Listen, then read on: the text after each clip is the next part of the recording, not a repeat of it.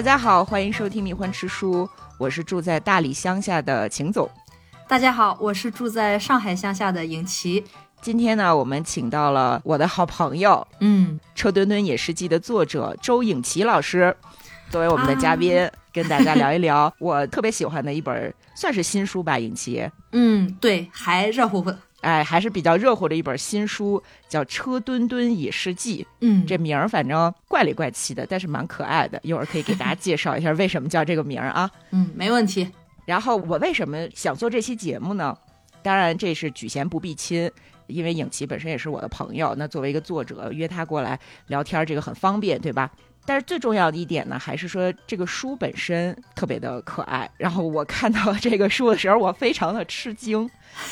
其实我跟影琪已经好久没见面，就是也没有说去 update 我们的生活状态，好几年了。对，但是不约而同的，我们都搬到了乡下。嗯，而且在这本书当中，影琪记录下他在乡下生活的那些和自然和人打交道的小细节，神奇的和我的生活有重合。比如说，影琪在这个书里面写，就是你们搬到车墩墩之后，不是发现了小蝙蝠在家里？对，在那个阳台的水池子里面。对对对，我们把它当成了一片垃圾。后来那个小蝙蝠飞走了，是吧？对，我们是想开那个水龙头接点水，不知道那是一个活物，很对不起，大冬天的把人家给淋湿了，它就醒了，开始动嘛，我就把它给捡出来，放在那里晒晒太阳。后来它就自己走掉了。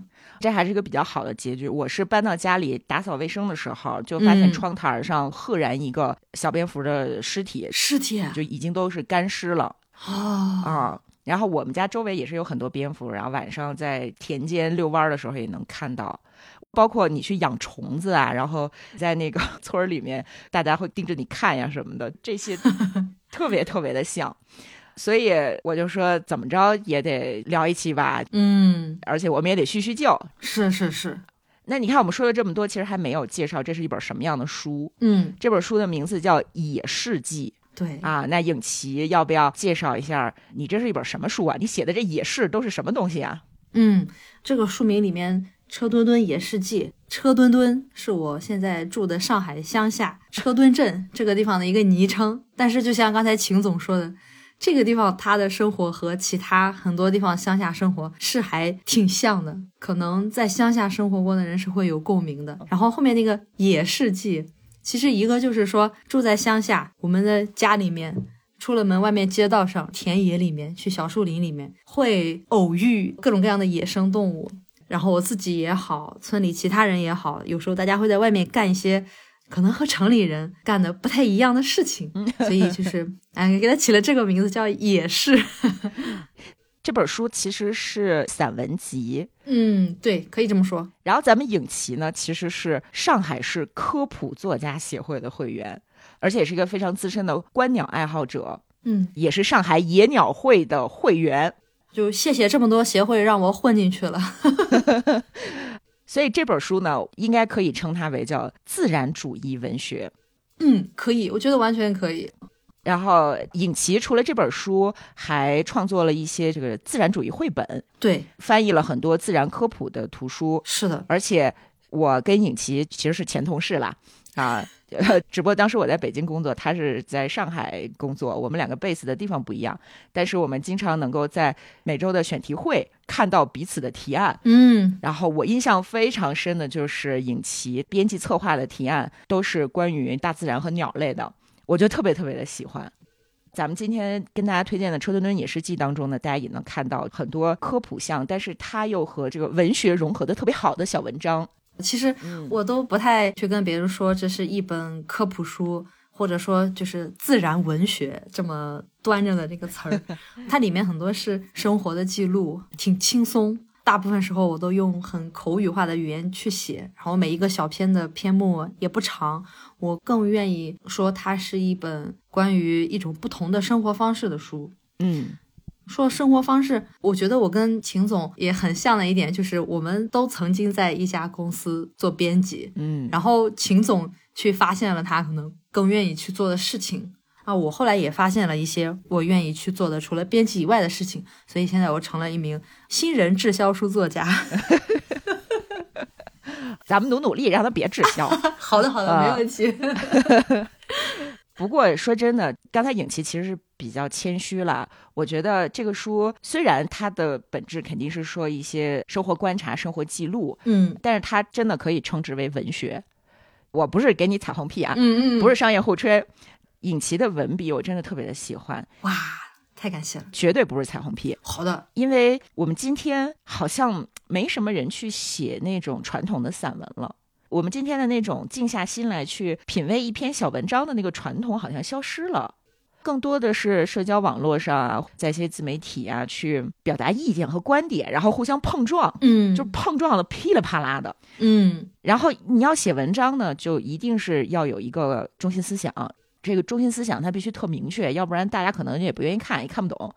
但是尹奇的这本书，它回归到了一种散文的传统，淡淡的，结尾的时候它会戛然而止，嗯不怎么上高度，但是你看完了之后会很有回味。甚至有一些文章，你比如说在观察乡村、城市周边的人与人之间的这些交往，包括小商小贩呐、就这种，你可以把它上升到一个社会层面去讨论的细节，也没有去进一步的深入。所以我在想，是不是因为喜欢观察自然的人，多少都会对于这个强烈的人类意见和斩钉截铁的观点，保持着疏离的态度？嗯，这个还挺有意思的。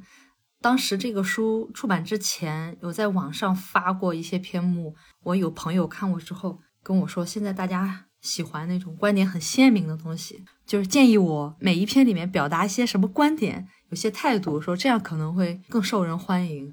然后确实，我是刻意的没有太多的去说这些东西，这也确实和自然观察还关系挺大的。我是喜欢观鸟嘛，嗯观鸟为主，然后昆虫啊、什么气象啊、野花呀、七七八八都看一点。然后刚开始进行自然观察的时候，就会有一个感觉，就是我看到一个事物，我能认识和断定它是什么。嗯然后我看到一个现象，我也会去推测、去说这是出于什么原因。最简单的一个例子来说，可能看到一只鸟在抖动它的翅膀，我可能会觉得它是在炫耀它的羽毛，或是求偶怎么样，会会有很多猜想。但是实际上情况它可能和你想象的完全相反，比如它是在乞食，就是它是一只没成年的小鸟，它在跟它的爸妈在要吃的，哦，有一个抖动翅膀的这么状态。所以自然观察给我的感觉就是世界上的很多事情都和我想象的不一样。还有另外一点就是世界上的事情和他们背后的原因是如此多种多样。看鸟、看动物什么的看多了，我就对这个人类的世界事情，我就有一点想保留意见，因为人类的事情比那个动物的事情要复杂不知道多少倍。嗯所以有时候可能我倾向于去描述这个事情是怎么样的，然后或许有一些猜想，但是嗯，定论就不要太着急下了吧，就这种感觉。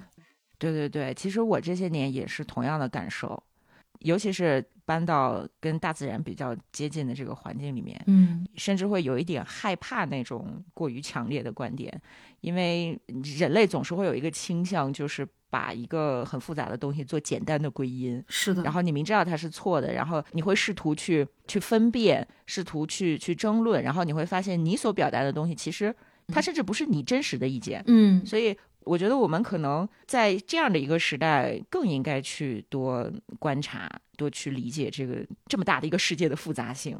是的，是的，我觉得这里面有一点大自然教我们做人的意思。对对对。嗯，这样我们挑几个好玩的小文章啊，或者是挑几个有趣的主题，跟大家聊一聊吧，可以，啊没问题给大。家讲点具体的故事，感受一下这书到底是什么样呢？行，要不蝙蝠的事情再多聊两句。好呀，嗯就我想先问问秦总，你分不分得清楚老鼠屎和蝙蝠屎？哎呦，我还真是分不清，我只知道蝙蝠屎入药叫夜明砂，哦，是是是是有这么啊，没想到秦总是懂这个的。我没有。那秦总，秦总家里面有没有老鼠？我们家三只猫，哦，哎，那是没有了，没机会了。很遗憾。对，可能住在一楼的城市居民对老鼠也是很熟悉的。那我虽然是住在那个楼层高一点嘛，但是老鼠的这个各种钻缝啊，还有攀爬这个能力之强，哇，真的是太让我佩服了。他们这个什么五楼六楼都不在话下的，不知道他们是怎么上来的。然后它只要吃过东西的地方，它就会留下老鼠屎，它边吃边拉，挺快的，像小米粒的，但是是黑色褐色的那种一粒一粒的这个粪便。所以一旦发现粪便，就知道老鼠来过了。哦，然后我们家其实最多的是那个蝙蝠屎，屎这个词可以说吗？可以，没问题，没问题。我很很喜欢聊屎尿屁的。哎，我也很喜欢这个话题。嗯，就是我一开始发现那个蝙蝠屎是在我们家的阳台上面，我没有像大部分人一样搬进一个房子就把那个阳台封掉啊。尽管那个阳台上都是灰尘，还有各种垃圾，就有一天我发现了一小坨。深棕色的这种颗粒，但是比老鼠屎大一点。一开始我以为是老鼠，然后我再往上一看，就是顺着这个屎堆，看这个阳台的天花板上面，它走了一些水管，然后这个水管上面有一些白色的留下来的痕迹，然后那个就是蝙蝠的尿，然后这两个连在一块儿就发现啊，不是老鼠，是有蝙蝠晚上停在这个水管上面。拉拉撒撒就在我家阳台上解决了，嗯，就是这样的情况。所以我自从刚搬进来，家里有过一只蝙蝠之后，蝙蝠没有直接进到过我家里，但是这个它的粪和尿跟我如影随形。我经常就是说，这个蝙蝠粪攒到一波，我就出去扫一波，然后把它给扔掉。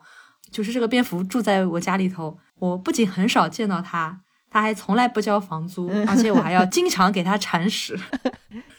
哎呀，错过了一个亿吧？你觉得人家不交房租，其实人家给你交的都是这个夜明沙。哎，对呀，我怎么没想到？哎呀，我我误会他了，我误会他。对，就搓搓堆儿找个什么中药铺，你问问问问老板收不收？啊，我真是错怪他了，他给我交的房租，我竟然全都扔掉了。我，哎呀，天哪！好，二零二四年开始，我这个房租要收了。你 现在就可以变成包租婆了。是的，是的。因为我们家这边是好多麻雀，嗯，我每天都能扫出来好多好多麻雀的屎，哦，因为那个麻雀屎它也是能入药的，所以我就专门去查来着。我心想我是我是留着呢，我还是给它倒了？我也有过这个困惑。除了屎，我们还有很多那个阳台上那个果核，就是小区里那些鸟啊，它们吃了果子之后，果核不消化，它就会呕出来。我是见过的，他们张开嘴就是脖子伸缩，就其实和人还有猫呕吐差不多的，有那个呕吐的动作，然后果壳就呕出来。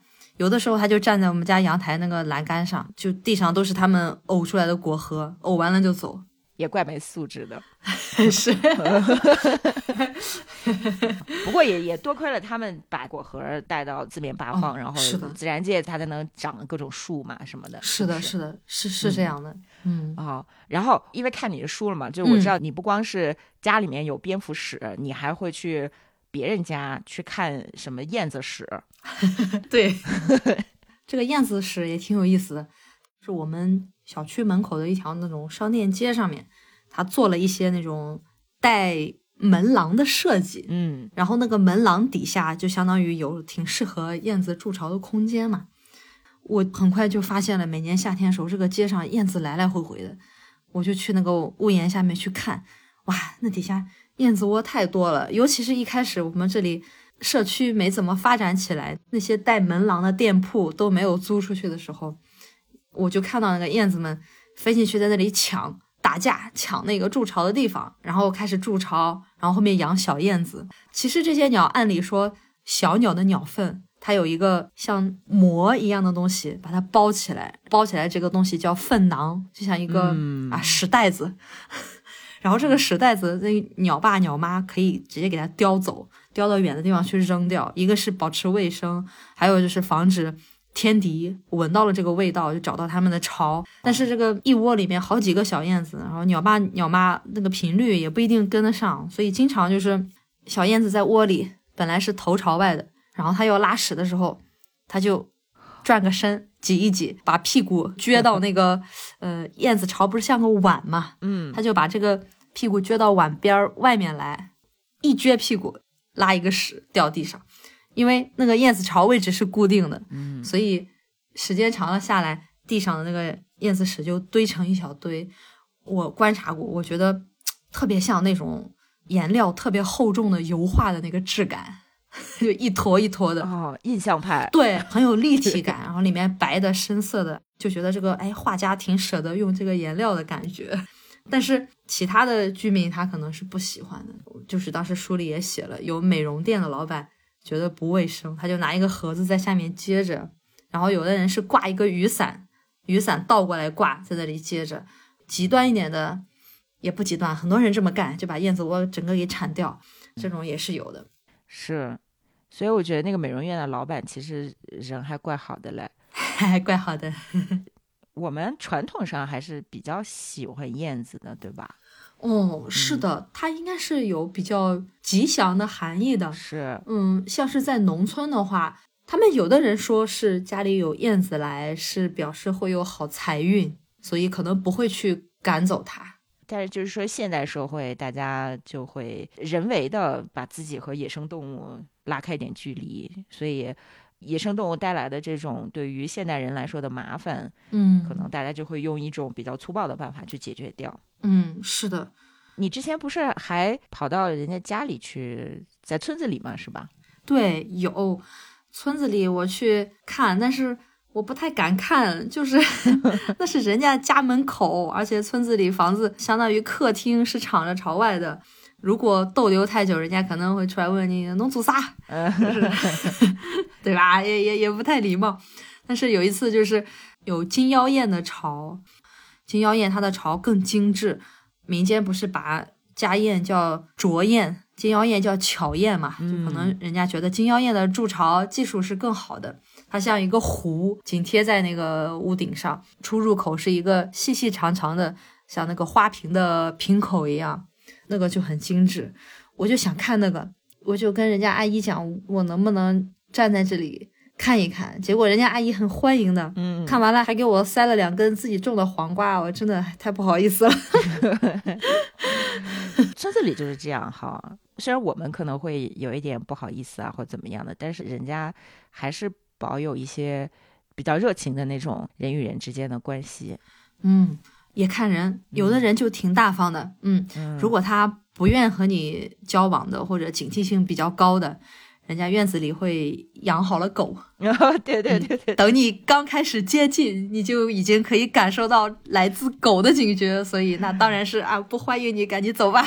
对对对，尤其村里养的狗一般都叫的蛮凶的哈，哦，可凶了，哎呦，而且你怕狗，我怕狗，哎，一开始的时候我真的。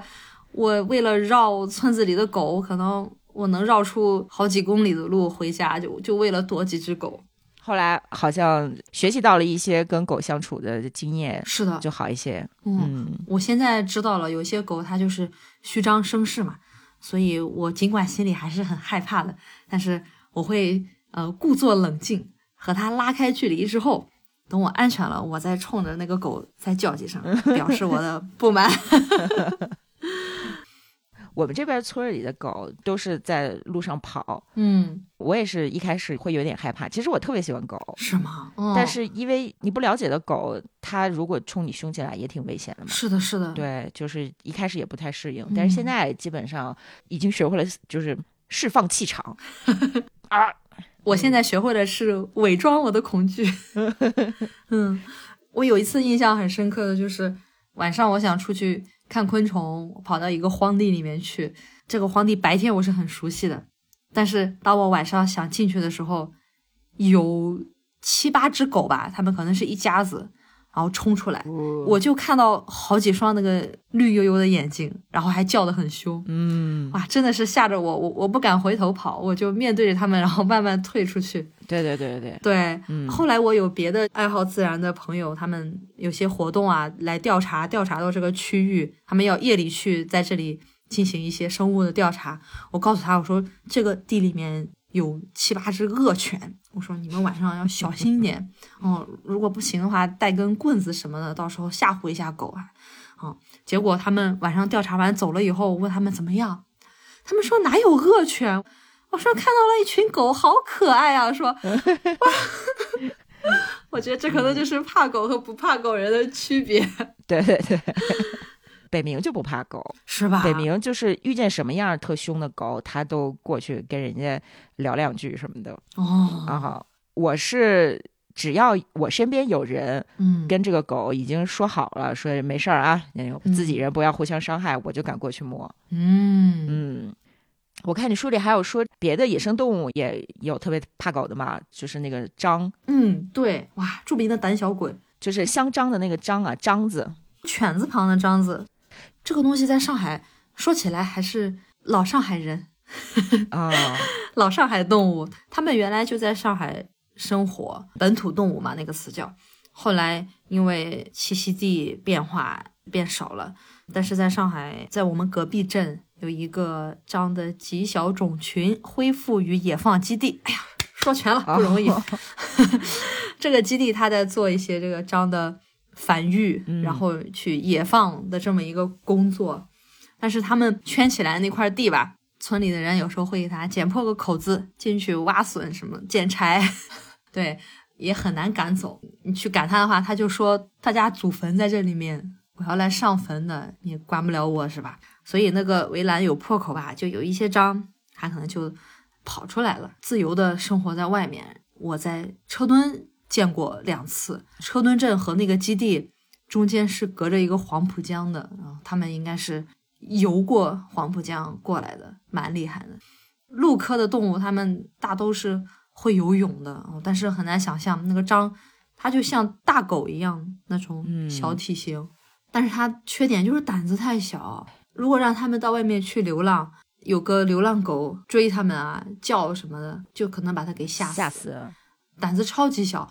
我碰见的那只章也是的，我在外面瞎溜达，我走在那个铁路边上，我看到了铁路边上的泥土里面有新鲜的章的脚印，那个脚印很容易看到的偶蹄目，就是两个蹄子的半月形的蹄子的印子印在那个泥里面。我当时看到了，我就弯着腰在那里纳闷儿，我说，嗯，我说隔壁镇有这个东西，我说车墩也有吗？我就在那里弯着腰弓着背，我来来回回那几个脚印，我在那里仔细琢磨了，我可能得有十来分钟吧。最后我琢磨半天，照片也拍了，觉得好可以了，继续走吧。我就猛地把腰支起来，我就这么一下，离我大概五米开外的落叶堆里面，就有一个章子，哦，就被我这个动作吓得猛地弹起来，然后就啪嗒啪嗒啪嗒踩着落叶就跳走了。我这时候才发现，他就一直在旁边，但是我没有发现它。我在那里慢慢的看他的脚印，并没有惊动他。但是我猛地突然直起腰来了啊，他吓得马上就逃跑了。但是我根本就没有发现他。哦，嗯那我我就想起来，就是你你不是还有一篇文章讲在稻田里面有多少鸟吗？对，你有一个比喻，我觉得特别的有意思，就是说这稻田里面有好多胆小的鸟都躲起来，然后说人类走在田埂上，就好像桑拿房进了一个纹身大哥，然后所有的桑拿房里本来的这些客人都变得特别的紧张，是，对，然后。我我觉得其实你这个比喻对人类来说还有点友善呢，就是人类哪有那么好，哪有纹身大哥那么好？其实真的就是那些野生动物都鬼鬼祟祟的、嗯啊。如果说野鸟的话，就是鸟鸟祟祟，真的可以哦，这么形容啊，很可爱。就是我们有望远镜观鸟的时候，远远的看着它们，这个时候它们是安全的。这个时候你发现有近距离的闯入者的时候，这些鸟是如何的引起了他们的关注，嗯然后他们如何慢慢的躲到草丛或者躲到树林或者稻田里面，然后以一种你看不到我，你看不到我的姿态 逃走的时候，我觉得还还是蛮有趣的。嗯，我发现你住的这个地方，可能因为是长江流域，是不是对，物种真的很多元？在看这本书之前，我本来以为我住的这个地方就苍山脚下呀什么的，我能看到的鸟啊，应该是比上海多很多。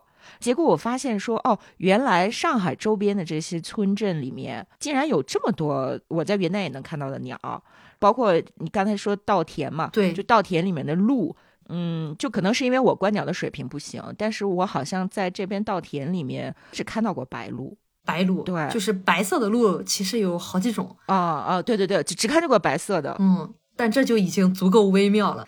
还有一些躲得比较深，其实就拿那个雉鸡、野鸡嘛，全国很多地方都有的。我秦总那里应该也是有的。我我捡到过羽毛，捡到过羽毛，对吧？嗯但是它真的很鸡鸡碎碎哦。对我从来没有见过它，我只捡到过毛。对，它明明是那么大，那么显眼，然后还是雄鸟，是羽毛这么艳丽的一个鸟，嗯明明数量又很多，但不那么常见。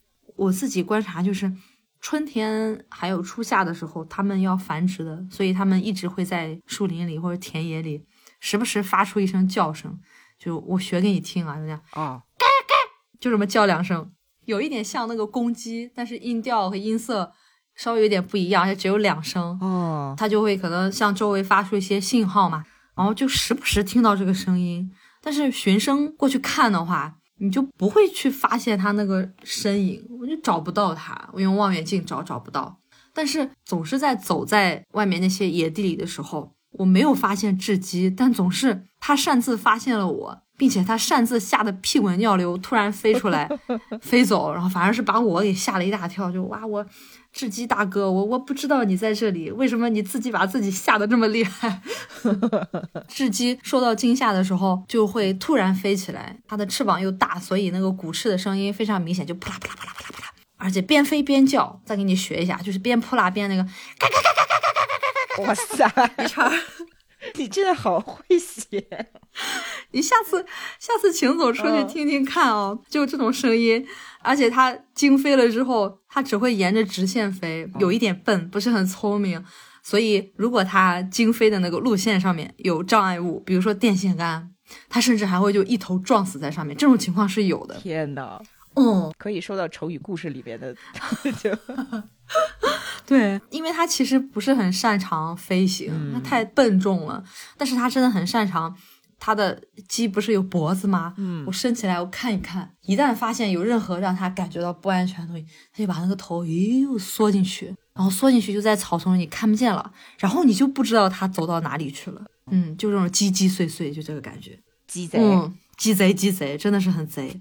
就是它那个飞起来沿直线飞的那个习性，就会被猎人们利用，嗯真的很好利用。你只要瞄准它前面的那个轨道开枪就好了。它这个鸟不是专门被引进到英国去做那个 game bird，对对对专门打猎用的。嗯嗯，这个很有名。因为它的羽毛也真的非常漂亮嘛，是的是除了觉得它的肉可以食用之外，还有很多就是奔着那个羽毛去的。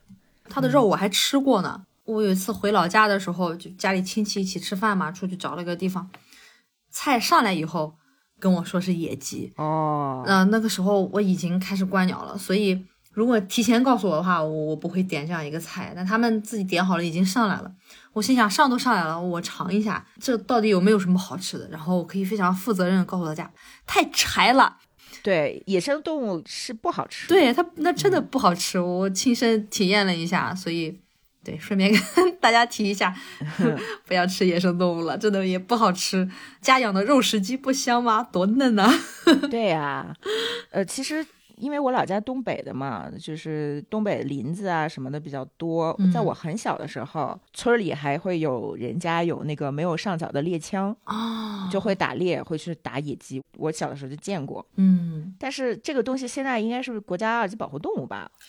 如果我没记错的话，嗯，雉鸡的保护级别我也忘了，但是很多野鸡类的都是国家一级和二级。哦，呃，反正总之大家就不要吃野生动啊，物就对了。是的，是的，是的，嗯还还有寄生虫，还对有，传染病。而且说实在的，我们的烹饪啊，都是根据这个家畜家禽来的。我们也不太日常，谁家会去烹饪这种野味？它自己本身也不好吃。是的，除了杀生，除了犯法之外，这个事情真是百害而无一利，不要做这个事情。是的，是的，而且我觉得嗯吃野味的很多人是为了壮阳嘛。啊，哎，真的是万物可壮阳。曾经大家喜欢吃麻雀的时候，也是因为麻雀因为它的数量多，大家就认为它的繁殖能力是很强，所以那我吃了它，我的繁殖能力也可以很强。哦，对，这里面的其实其实没有什么逻辑的啊，就哎，这就莫名其妙啊。还还不如我喝点白开水，我讲点这里面能增加繁殖能力，那效果也是一样的，都是心理安慰。啊，那你体内那么多大肠杆菌，人家的繁殖能力才强嘞。是的，哎呀，既然都说到了这个繁殖能力啊，说到了这个 这个下半身，下半身我我对我跟你说，我看你书里最有意思的一点就是，你好像在村里经常发现那个被丢弃的这个 sex toy 是吧？哦，是的，是的，是的啊，这这是我挺喜欢聊的一件事情。我觉得秦总见过这个，就是这这一类玩具的我真东西吗？我还真没见过，哇就像真人一样大吗？呀，呃，我们在说的是那个充气娃娃啊，嗯 就嗯，就是这这影琪在在村里经常看到被丢弃的充气娃娃。我觉得说到这个这方面的玩具，我扯远一点，我讲一个在别的地方没讲过的事情，嗯就是我和这类玩具的一个小小的渊源。我还在读研究生上学的时候，经常会出去做一些展会的兼职，因为我是学英语的嘛，哦，嗯，出去给那些外贸的展会做翻译。然后有一天，有一个同学告诉我，他身体不舒服，但是他接了一个展会翻译的活儿，哦，你能不能帮我去做？我说那当然好呀，而且我们同学之间嘛，经常会有这种互相帮忙，我就去了。一般做展会翻译嘛，我就当时学生穿一个便宜的西装套裙穿过去，去了之后在门口惊呆了，它上面写的是第几几几届国际成人用品展，嗯，然后我进去了之后，见到了对于当时的我来说非常多的具有极大的冲击性的画面，啊，比如说飞机杯、各种抱枕、按摩仪、SM 用具哦，等等。当时印象还很深的就是，就像其他行业的展会会做各种各样的广告一样，在这个成人用品展上，大家也真的是广告也玩的，真的玩的很 玩的很大，专业专业，很很专业。对，嗯，有一家这个男性玩具的品牌，他做了一个巨大的、超过三米高的男性生殖器的模型，下面带轮子的，啊、也写着他的品牌的，然后它可以推着走在厂子里面，你可以看到巨大的这个 生殖器在厂子里面 走来走去。我当时负责的是一家来自巴基斯坦的做 SM 用具的公司，嗯，我需要帮他翻译，向顾客们介绍每一种不同的小皮鞭的力度、哦，效果。是不是有一种刘姥姥进大观园的感觉？哦，真的，这而且我这个同学一个字都没有跟我提，我甚至怀疑他是故意不想去的。嗯，给你一个惊喜。所以那个时候，我是认识到了人类性生活和花样，它是可以这么丰富的。我自己并没有玩这些东西，但是我是对什么样的人需要这种东西，可能那个时候在我心里种下一个小小的种子。嗯我觉得这个世界蛮有趣的。所以再回到那个充气娃娃上面来，我在村里面小树林，还有很多那种荆棘林，我我喜欢钻林子，我进去观鸟，然后也看到林子里面有很多人丢弃的各种垃圾，有一些很离谱的，一个沙发扔在林子的深处，等着人去坐吗？哦然后哦，还有一扇门，还有一个浴缸，哎呦，这哦，啊，像像农药瓶这种都是很常规的，还有人类的食物垃圾，这太常规了。就有一些很奇怪的，最奇怪的就是充气娃娃。嗯嗯，刚才秦总不是问他是什么样的，是不是像真人？因为我没有见过他充着气的时候样子，嗯我就说放弃之后的样子，因为已经都被扔了。放弃了之后，那个身体就像一只脱下来的长筒丝袜，扭曲成一团，它是皱巴巴的扭在一起的。经过了风吹雨打日晒，脏兮兮的。但是呢，它只有两个部位是保持着原本的形状的，一个是头，还有一个就是丰满的乳房。那乳房应该是硅胶的，所以那个形状都还是在的。哦，它像不像真人呢？因为我看到的都是头发打结、扭成一团，头皮被掀起来，秃着大半个头皮那种形象，所以要我说一点都不像，而且挺害人的。嗯，这种似人非人之物，丢弃他的人真的也不太讲情义，一夜夫妻百日恩的，就把人家就丢掉了。而且丢弃掉的数量相当的多。我在不同的小树林里面见过七八个是有的。还有一次，我在黄浦江的边上和我的母亲来上海，我们去散步，有一个丢弃的充气娃娃沿着这个水波，就是飘到了岸边的这个芦苇丛里面，然后被芦苇丛绊住了。我母亲就看到了嘛，我去给她解释这个东西。我说这个娃娃就是有的人他没有对象啊，那就买一个娃娃就当是个对象哦。嗯，我妈听了以后就哦，我说你明白了吗？她说明白了，就是对象。阿姨心里说：“ 你还给我讲。”不过小树林里面发现了充气娃娃是吧？对，就我发现尹奇，因为他特别喜欢钻小树林儿，这小树林儿里面可丰富了。是，其实还挺危险的。就是我有的时候看你的书，我不免要担心，还是要注意安全，好吧？是是是是，嗯，不止你担心，我也很担心。这个也可以聊一下，毕竟我是一个自己一个女孩子嘛，出去在外面逛，我一开始的时候去小树林里面，我是会观察一下。周围有没有人？嗯，我不太会让别人看到我钻到这片小树林里面去，就是他们不知道我在这个林子里面。然后我还有望远镜，我在林子或者林子的边缘，我是会看看马路上的情况。如果还有人进到这个马路上，我可能会从林子另一头钻出去，或者我就观察他是来干什么的。那如果我觉得不安全，我会走掉。嗯，大部分时候我真的是小心翼翼，像只鸡一样。对，不仅是在这些人的方面，我在过一个独木桥，走一个河边，嗯，我还是会尽量避免让我自己发生一些不应该出现的意外。但是钻小树林的人，除了我，确实还有有一些人。他们可能确实不是来干什么特别好的事情的，比如说有一个是弹弓党啊，他来玩弹弓的，好危险啊！哦，是，如果和他之间发生一些冲突的话，那他拿弹弓来打你也是完全有可能发生的事情。这个是他有武器嘛？嗯嗯，还有另外一种就是来抓鸟呀、捕鸟啊，他设置捕鸟网呀，或者就是扔垃圾啊，各种各样的事情。还有人在小树林里种一些。罂粟啊，这样的违法的植物呀，嗯，这种都是有的。所以其实谁知道来小树林里的人是干什么的？但是我还是曾经是有误会过其他人的。嗯，对，就因为我曾经见过来抓鸟的人，所以有一次在林间的小路上，我听见了有鸟发出惨叫，那个叫声你知道，它显然是不是正常的叫声。嗯，然后。那个树丛里、草丛里传来了就这种哗啦哗啦的动静，就显然有一些激烈的动作在里面发生。嗯，然后我第一反应就是说这个鸟被人抓住了，所以它才叫这么惨。然后那个哗啦哗啦声音是这个人他在里面走，他抓到了鸟，他要走。作为一个爱鸟人士，我就轰的一下，我那个热血就上头了，我就打开我的手机，打开录像，边录像边悄悄走过去。我想哇，就算是说我不直接发生什么冲突，但我录着像呢。我把它看看，这是个什么人，到底在干什么歹毒的事情？我就悄悄的走走走走走，走到半路的时候，那个鸟叫声就叫着叫着，它停了，然后这个鸟飞出来飞走了。哎，我就想，好，挣扎成功了，逃走了。我心里暗暗叫好，然后剩下就是看看这个人，看他在干什么。然后我走到了这个草丛边的一个缝隙里面，因为之前我的视线一直是被遮挡的，这个时候。就是赫然冒出来一个人，他蹲在那个草丛里，手里拿着一团卫生纸。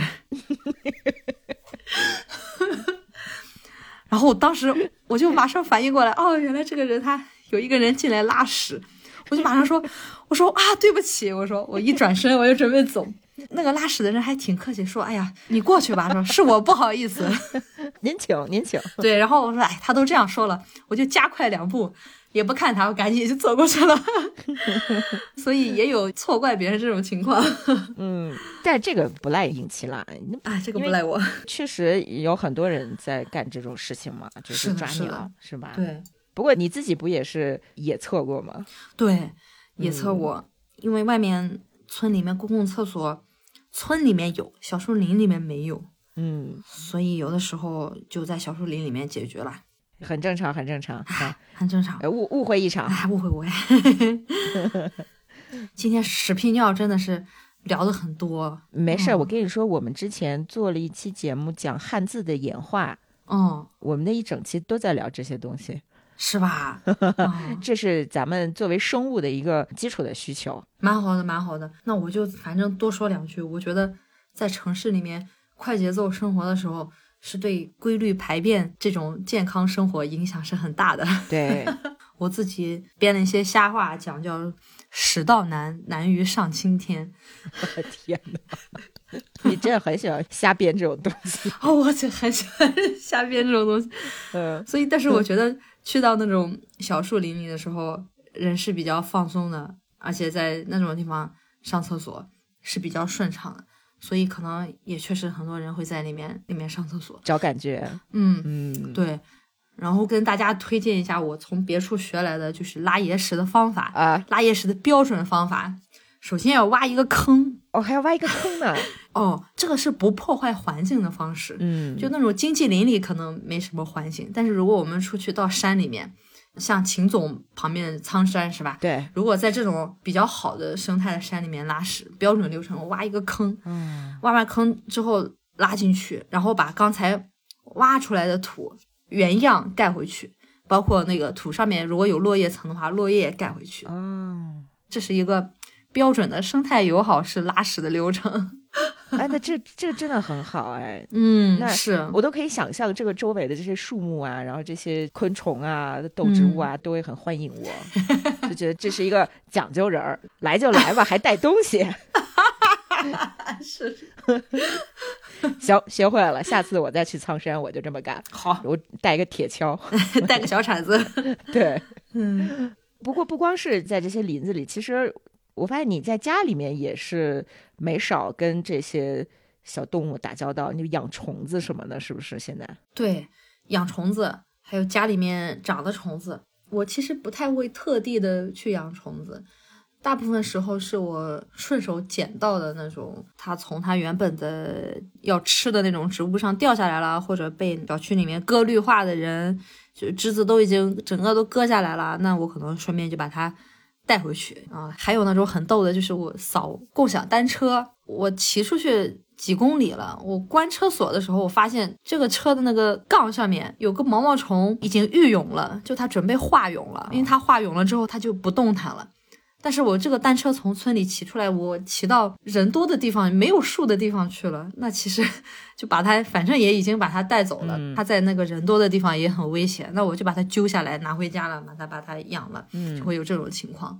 我也是，嗯因为我现在种了菜，你知道，就是人喜欢吃的菜嘛，就虫子也喜欢吃，所以我那一小盆菜后来就直接被吃秃了。哇！从养菜变成了养虫，所以我现在养了各种各样的虫。我已经送走了至少三只菜粉蝶 哇，啊、然后还有各种奇奇怪怪的蛾子，因为那个粘虫嘛，哦，粘虫变成蛾子，我也不知道它会变成什么蛾子。这过程挺让人期待的。我以前可能呃鳞翅目的话，大家都会喜欢那个蝴蝶，蝴蝶，嗯对吧？蛾子就总觉得好像不好看。但是自从我开始养这些虫子之后，我发现蛾子其实才是最时尚的哇，蛾子真的太时尚了，尤其是它们那个幼虫。啊！嗯而且它们长成之后，就有点像开盲盒，你不知道它们会长成什么样的翅膀。嗯，然后你会发现有豹纹儿的，还有那种就是身上穿的都是像貂一样，就是那种毛茸茸的。哦，对对对，嗯，可能因为我的昆虫学知识不够啊，我不知道那是什么虫子。但是每一只虫子开盲盒开出来都不一样是的，我是那种强烈的反对蛾子歧视的。啊！好好好蛾子，真的里面有很多花样，真的很有意思。要么怎么哥斯拉他女朋友是摩斯拉呢？他不是巴特拉？我个人还有一个小想法，我就是觉得蛾子的幼虫，刚才秦总说的是成虫嘛，变成蛾子以后，嗯，它幼虫那个大肉虫子的时候，它的颜色、花纹、斑点、斑块儿，哇，我觉得花样真的是太多了。我甚至觉得人类的时尚穿搭、服装设计，在这些大肉虫子身上可以有取之不尽、用之不竭的灵感。真的，真的，真的。而且我在养这些肉虫子的时候，我有一个感觉，就是我我开始进行遐想，嗯就同样是肉虫子，同样是蛾类的宝宝，嗯这个蚕宝宝，咱们就会给它赋予很多这种可爱的意象，嗯，对吧？就明明其实它跟那个粘虫长得是一模一样的，嗯也都特别能吃，也都那样固有固有的。但是为什么小朋友养蚕宝宝的时候，家长就不会说“咦，好恶心，快扔掉”？但是我们要养一个粘虫，别人就会觉得你有病，对吧？可是我们这么喜欢蚕宝宝，制作丝绸的时候，我们是把这个蚕宝宝的蛹放在水里烫死的，还不如这些普通的蛾子，嗯，对？吧？它虽然长出来，它可能会会怎么样，但是它能飞到大自然里去。就这个事情呢，它很辩证。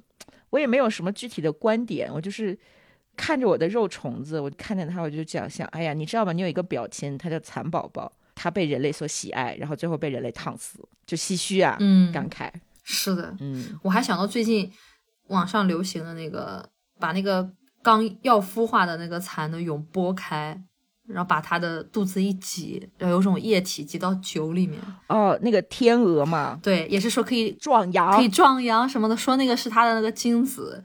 然后，但是小亮老师已经辟过谣了嘛，嗯，其实那个是他的就是宿便。这样，秦总养过蛾子的话，嗯，应该可能会注意到一个细节，但养过的人都知道的，蝴蝶也好，蛾子也好，它从蛹嗯羽化成蝴蝶以后，干的第一件事情就是把它作为蛹这段时间没有办法往外排的宿便排出来，拉粑粑，哪怕没有看到当时那个过程，但你回来以后发现它羽化了。必然能看到你养它那个容器底下留下的那一滩宿便，嗯，哦，有的时候是排到那个蛹壳里面，所以 又回到那个大家对那个万物可壮阳的那个意象，我强烈推荐大家多喝白开水，对，特 滋阴壮阳，真的就是，这个事情就很嗯微妙，呃，很多人对大肉虫子、毛毛虫不喜欢、害怕，其实我也是一样的，嗯我从小是特别怕虫子的。一本书里面，如果它有一个毛毛虫的照片，这一页我都不敢翻开。哦，如果让我摸到了这一页的纸，我都会觉得辣手。我这个手指头一天我都觉得不对劲。哦我小时候还曾经，那个时候流行种一串红啊，我们小朋友就喜欢去揪那个花，揪下来之后里面可以吸花蜜，嗯，甜甜的，嗯大家都去揪那个东西。有一天我就揪到一个，我一下手，它软软的，我一看里面有一个绿色的肉虫子被我捏在那个手里，我当时我就感觉整个人我都触电了。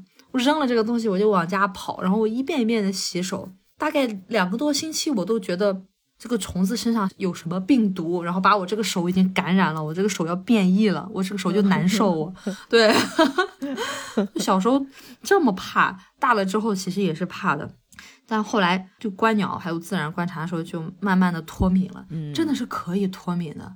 我一开始的时候是看鸟，它吃虫子嘛，嗯观鸟的时候，有时候会看到它嘴里叼着虫子，这个时候就是一开始我会想，你可叼好了，你千万不要把这个虫子掉到我身上，我警告你，就这种感觉。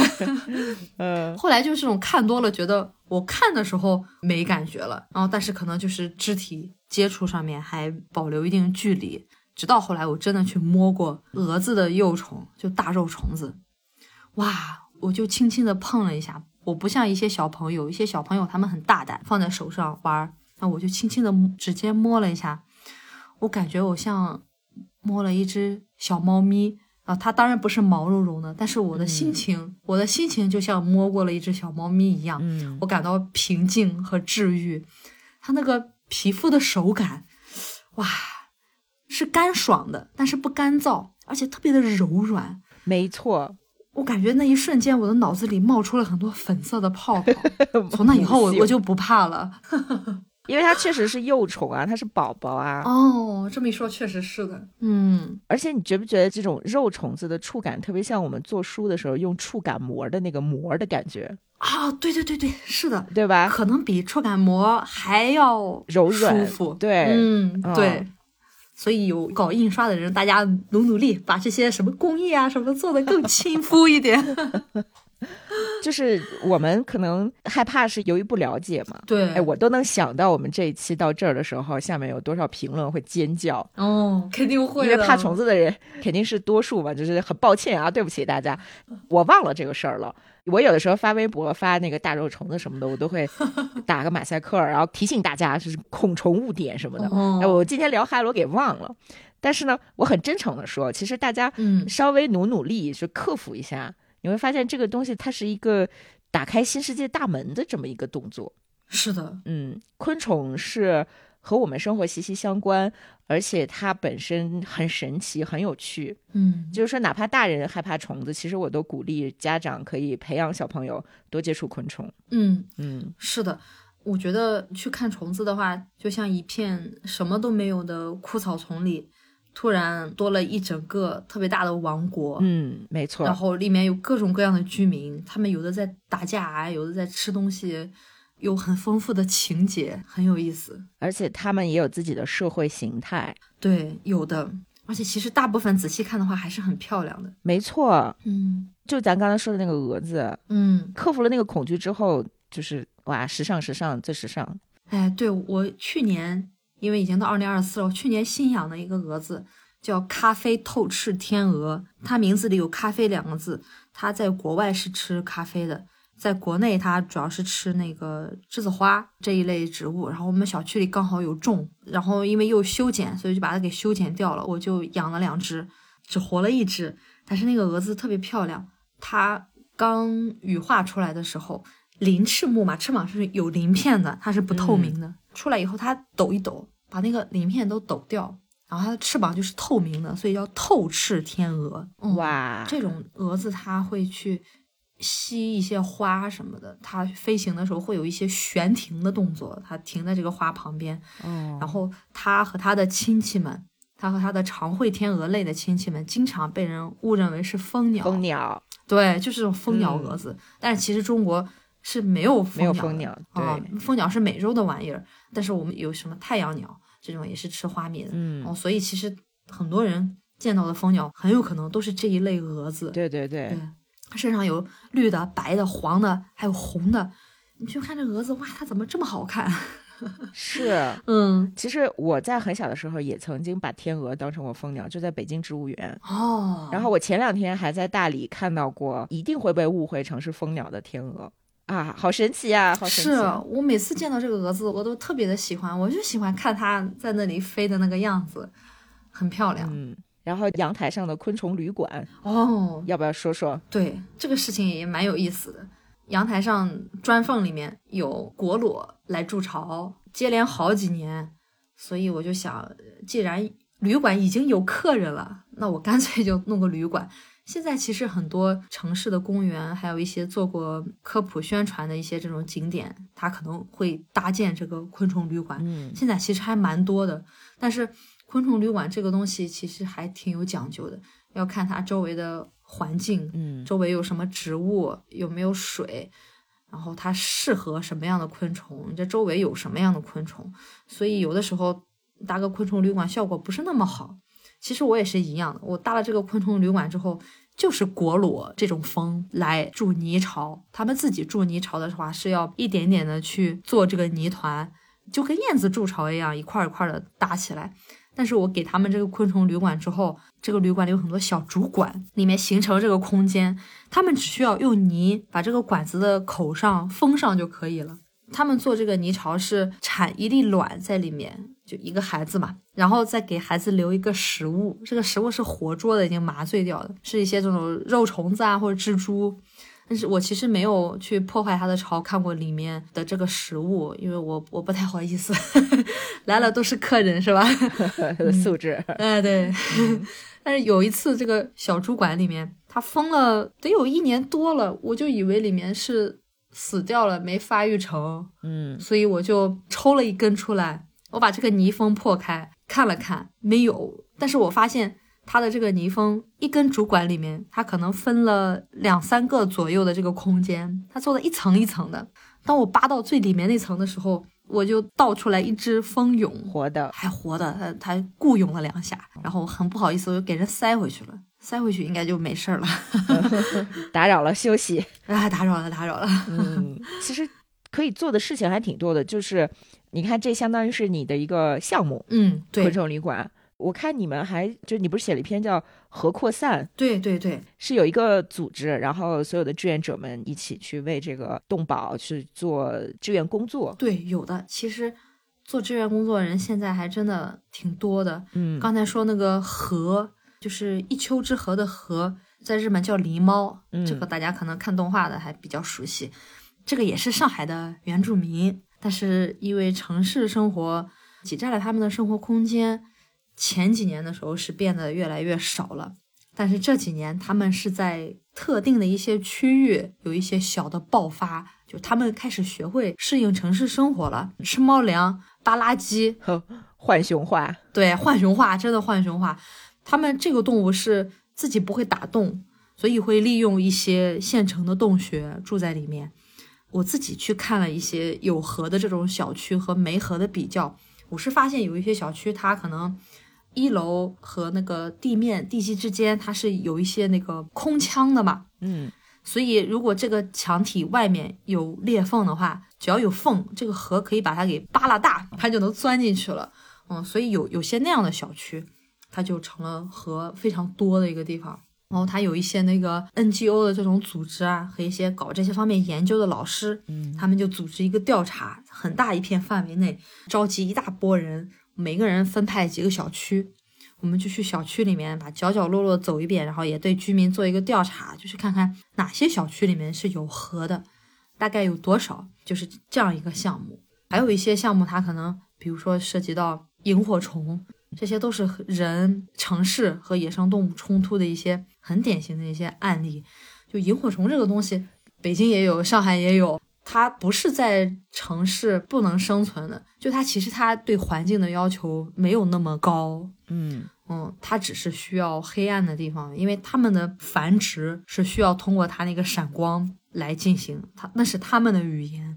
那如果城市里的灯光太亮了，它们的那些微弱的小光就被掩盖了，嗯，他们就没有办法成功繁殖，所以就越来越小。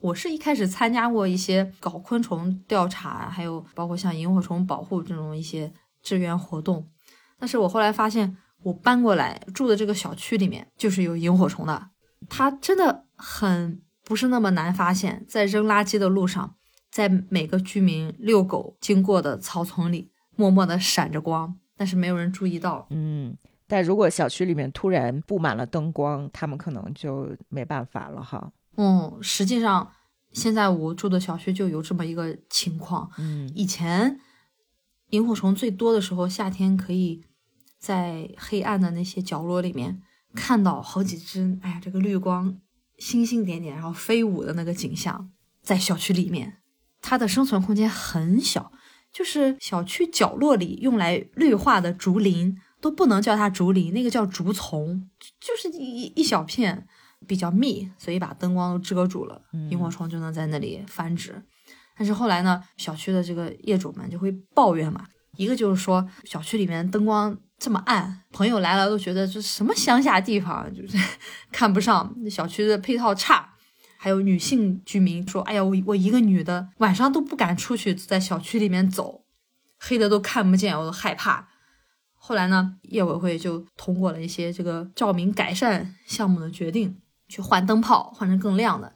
然后关键就是新增了很多小的矮路灯，就是那种立在草丛里的，比膝盖高一点这个样子。是，这个灯让我感到非常的困扰，一个就是它立在了这些角落的这个竹丛里，还有小区的变电站附近，这些角落居民是不会去的，它都是通往小区围墙和栏杆的死路，大家不走这儿。唉，嗯，而且这种小灯，它不像那种大的路灯，它有一个灯罩，它是往下往地面给你照的。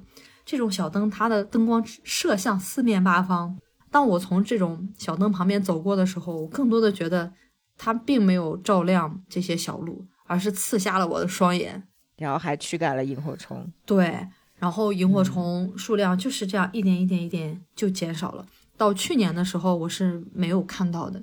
其实这种事情你都说不上是人与自然的冲突，无非就是说你有没有注意到，你愿不愿意在这些事情上花稍微一点点的注意力。嗯，确实是。其实我发现这个事情之后，我还跟小区里面物业商量过，我说这些角落变电站里的这个小矮路灯，五月到九月繁殖期，咱们能不能把它给关一下？也是对萤火虫一个保护，也不用花什么成本，就是他们麻烦一点点。说了几次，然后他们真给我关了，我特别惊喜。下班回到家，有一天发现就那些角落里的灯是关掉的。所以我后来搞了一个活动，在小区里面，我去招募了大概十组亲子家庭，进行了一个我们小区内部的昆虫夜观加萤火虫观察的活动。真好，对，挺好的。当时先去看那些常规的东西，树上找找蝉蜕，嗯，找找正在羽化的蝉，还有一些浮游，什么马路、金龟子这种多的，我们先看。看着看着，就小朋友就说：“他，说老师，我们什么时候去看萤火虫呀？”我说：“快了，快了，快了。”然后就萤火虫压轴嘛，放在最后去看。然后去萤火虫的这个观察的这个角落的时候，路上小朋友们在问：“老师，真的有萤火虫吗？”我说：“有的，有的。”嗯，去了之后一看，那个路灯，那个小矮灯，之前明明是关着的。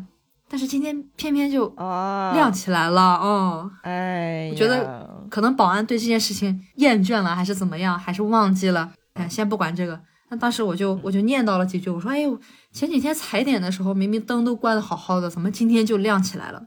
但是当时一位爸爸他就把他的外衣脱下来，就照在了那个灯上面，这个小角落一下子就黑下来，也就十几秒时间过去，草丛里面马上就有萤火虫的灯开始闪了。然后所有那些小朋友就啊，真的有萤火虫哎！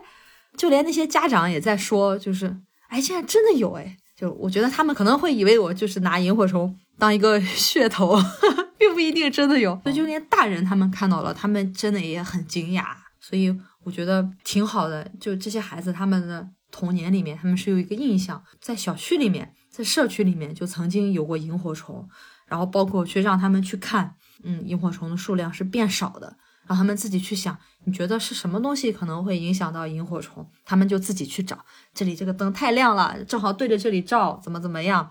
嗯，小朋友们都很聪明，哪怕这里的萤火虫以后可能是会完全消失的，但是他们。也留下了一点点的痕迹，好感动哦！我我都我都有点热泪盈眶了。虽然只是一个看起来很小的活动，嗯，但是我真的很希望这样的活动能够越来越多。我就想说，住在郊区、住在乡下的孩子们是有机会接触野外、大自然，还有野生动物。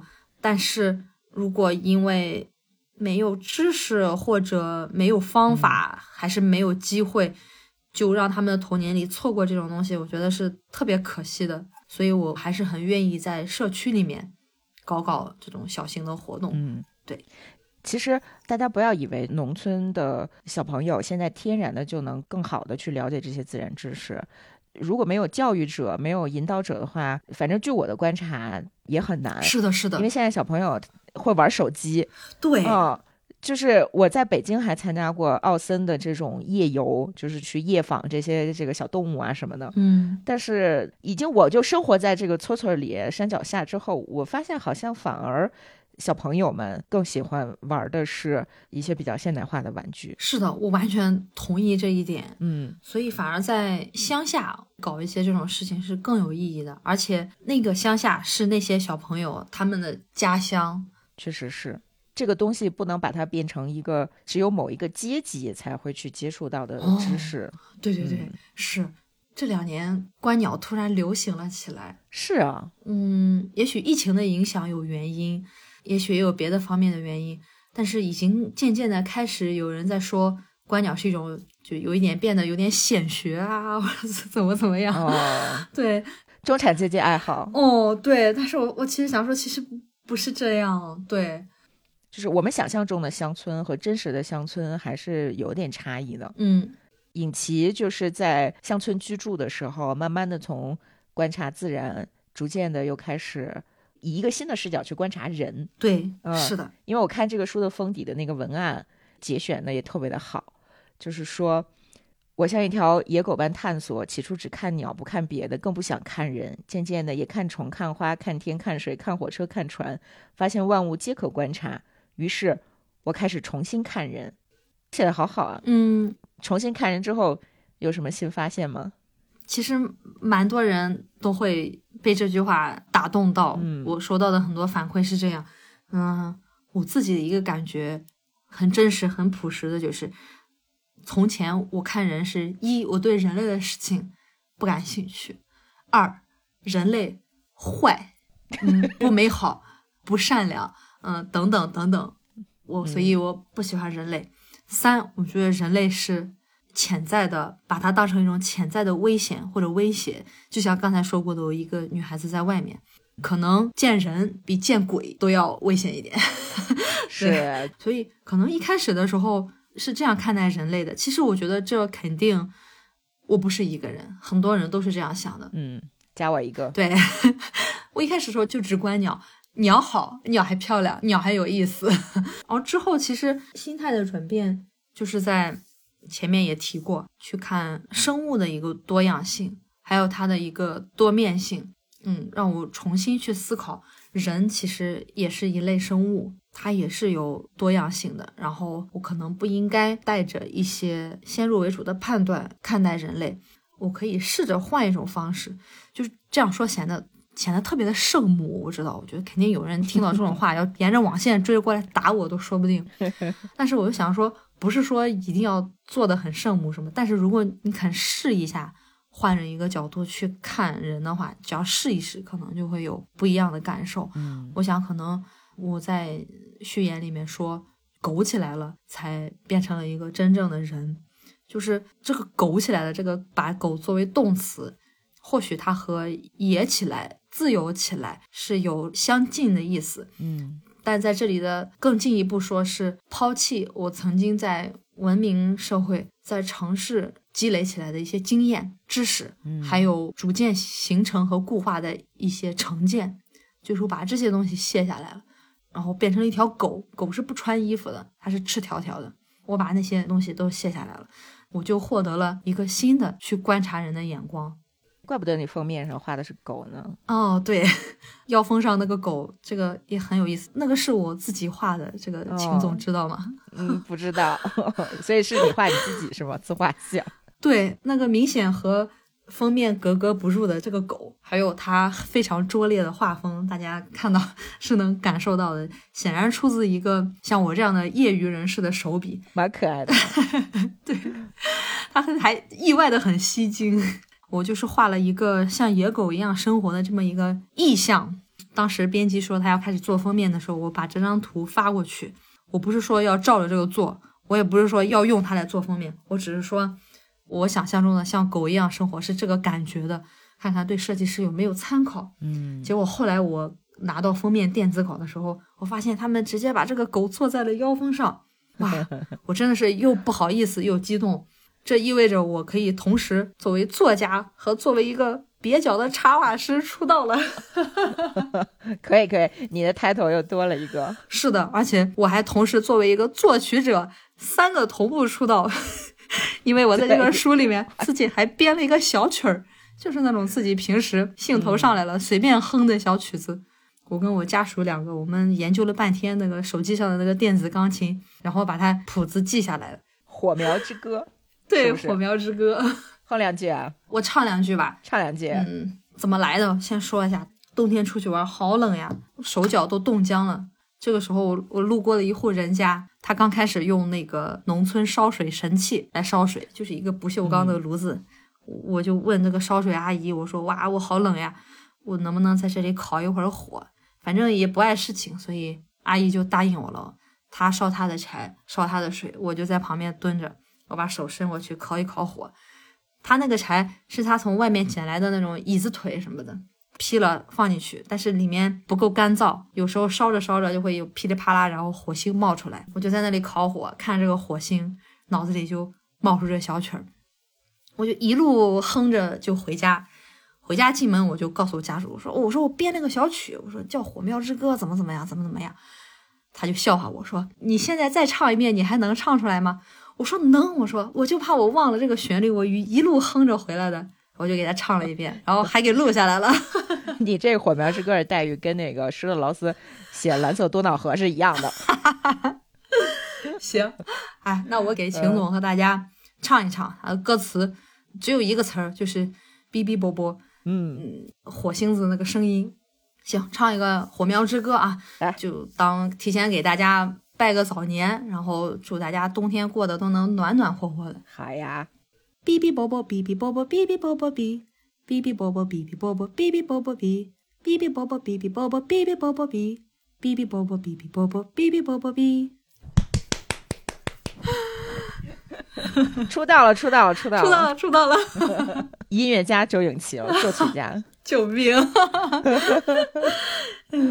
说到你家属啊，其实本书里面就经常提到他嘛，就是是的，呃，代号小狮子，是的。哎呀，我都有点不好意思了，就是当着你的面去夸你们两个的这个感情啊。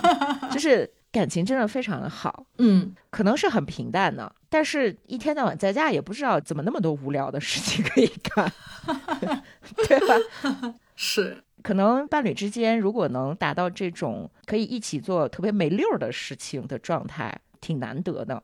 是的，我觉得我们的一个状态就是很放松，让一个人进到自己的家里和进到自己的生活里，那是一个太过于亲密的亲密关系了。嗯，所以，但凡这个人有一丁点让你不能做原原本本你自己的话，我觉得都是不可以的。对，但是我们在家里就是插科打诨，有些很奇怪的玩笑，很莫名的笑点，天天在家里搞小节目，是各种很欢乐。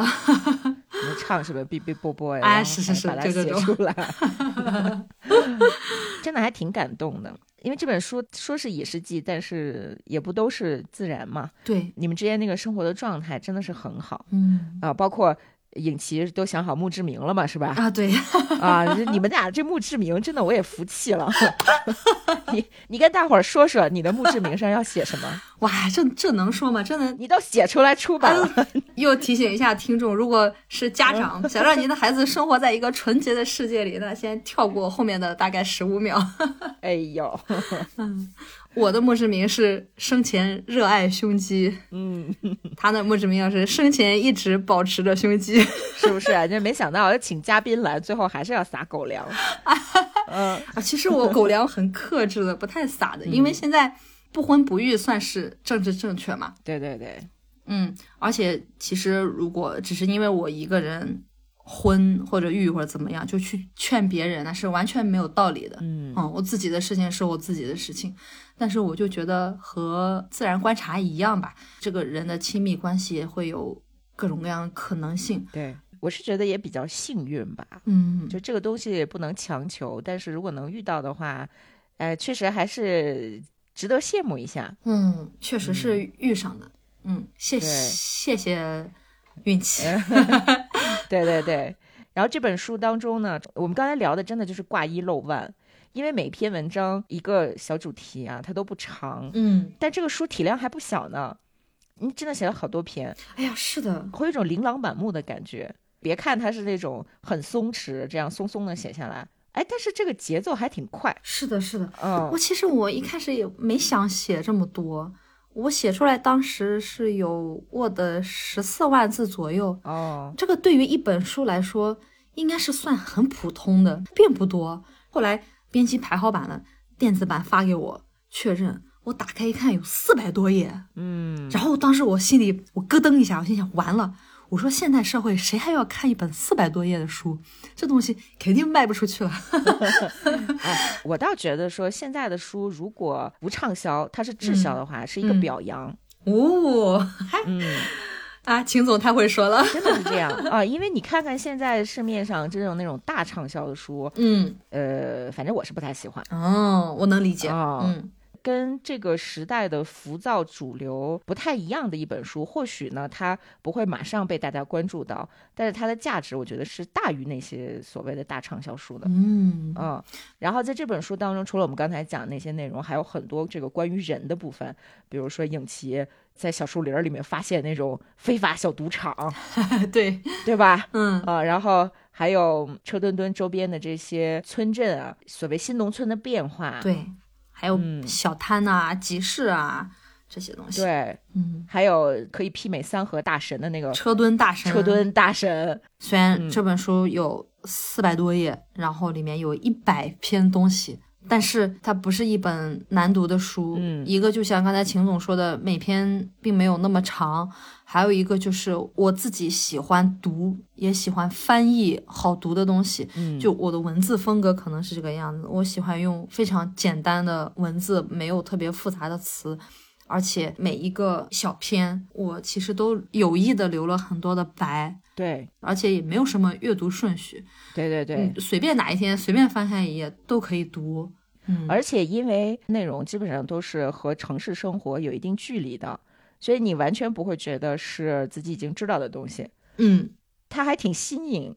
甚至会偶尔会带一点点那种，也不是悬疑，就是惊喜，就然后 有的有的，对吧？嗯啊、我们这就不剧透了，大家可以自己嗯去看。包括书里面写那个美食，就那个马桥豆腐，我现我现在特别想吃，哇，一定要吃一下正宗的，是不是？嗯，给我充分安利了一下隔壁镇的美食。对，哎呀，真可惜是隔壁镇的。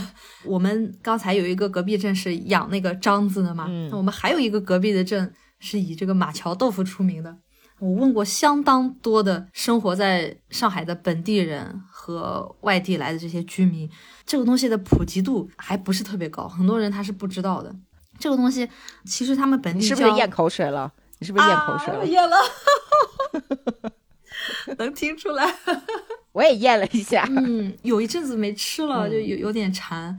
它在当地是其实叫马桥香干，香干可能会以为是豆干，豆干很多啦，可能你以为它是比较硬的东西，嗯但是它是介于豆干和豆腐之间，依然保留了柔软，但是有一定的韧性。就是好吃到尹奇他会专门跑去看到人家收摊儿，然后追到别人家里面去，对，把大姐从家里面叫下来，就说我要买那个豆腐，然后大姐还记得他说哦你是隔壁镇的，你会特地跑过来买我的豆腐。对，因为我每次都骑着自己的那个自行车过去，嗯，他们本来是在马桥一个旅游景点门口摆摊，门口有那个农业合作社专门的摆摊的位置。但那天我去的时候，半路上下起大雪，我到那里的时候，收摊收的都差不多了，就还剩几家人在收拾。我就去问人家，我说卖豆腐的今天来没来？他说人家已经收拾走掉了。但是跟我说他他就住在对面第一家，我就过去了。哎呦，也是一个合格的吃货了。哦，真的，哎，我又吞了一口口水，说的我有一阵子没吃了。马桥香干炖筒骨很香，感觉很适合冬天。嗯，是的啊，在这种乡下地方，其实没有城里说的那种美食，比如说时尚餐厅、连锁餐厅、大品牌这些没有。来的时候，街上就小面馆、小餐馆、快餐店，嗯嗯，哎，又吞了一口口水。那我我觉得在这里吃饭氛围和城里不一样的，就是就是自己家做小生意，你来吃的东西，跟老板老板娘可以有有点交流，他会问你这个肉卤的怎么样，这个面做的怎么样，你也可以问问他们家小孩怎么样，聊几句，你们哪里来的？嗯，我会感觉这个商店街和居民之间这个距离和城里是不一样的。是我感觉城里真的节奏太快了，大家吃饭就吃饭，完了走了，不会再聊的。我们在这边，因为我们其实也不是在大理的那个嗯主要核心区了，我们已经搬离得很远了。然后我们村儿是白天其实营业的饭店不太多，哦。但是到晚上就会一下子开好几家烧烤店，哦，吃烧烤，对，就挨家吃嘛。嗯。我们我们一共发现了两家有小朋友的店，嗯。然后有有的时候我会冲着这个小朋友特别可爱去他们嗯家，其中有一个小朋友才六岁，还没上学呢，嗯，但是他对于哥斯拉世界、哥斯拉宇宙无比熟悉，他是一个达人，你知道吗？我跟北冰都还挺喜欢哥斯拉的，嗯，然后我们就跟那个六岁的小朋友聊得热火朝天。有的时候我们晚上说想出去吃个饭什么的，都会说去哥斯拉那一家。你们可以成立一个哥斯拉粉丝联合会，跟这小孩儿，嗯，真的，小朋友特可爱。这是我感觉不太一样的一个点。嗯，人和自然联系变多了，人和人距离也更近了。就如果大家有这个运气，或者说你有条件，或者说你不是很介意有长时间的这个通勤的话，其实可以考虑像影期一样，对，是吧？搬到比较远的地方。然后你现在是每天坐火车上班，对，每天坐火车上班，其实我觉得可以稍微尝试一下，因为我觉得我们不可能每个人去山里面开一片田，然后嗯养鸡养猪，这个不太现实。但是城市人，包括去郊区或者去城市边缘，这个都是可以尝试一下的。嗯，改变一点点生活方式，或者就会有一些不一样的东西。当然，如果是不介意这些交通、商圈，还有包括可能小孩子上学这种问题，嗯，对对，其实我我们也很现实。对于我们来说，有一些东西它是不需要的，所以我们才能住在这里。对，但是我觉得，就像和前面说的各种看人也好，亲密关系也好，可能性还是有很多的。嗯，不妨多尝试一下。很适合爱人。一人ぼっち恐れずに生きようと夢見てた。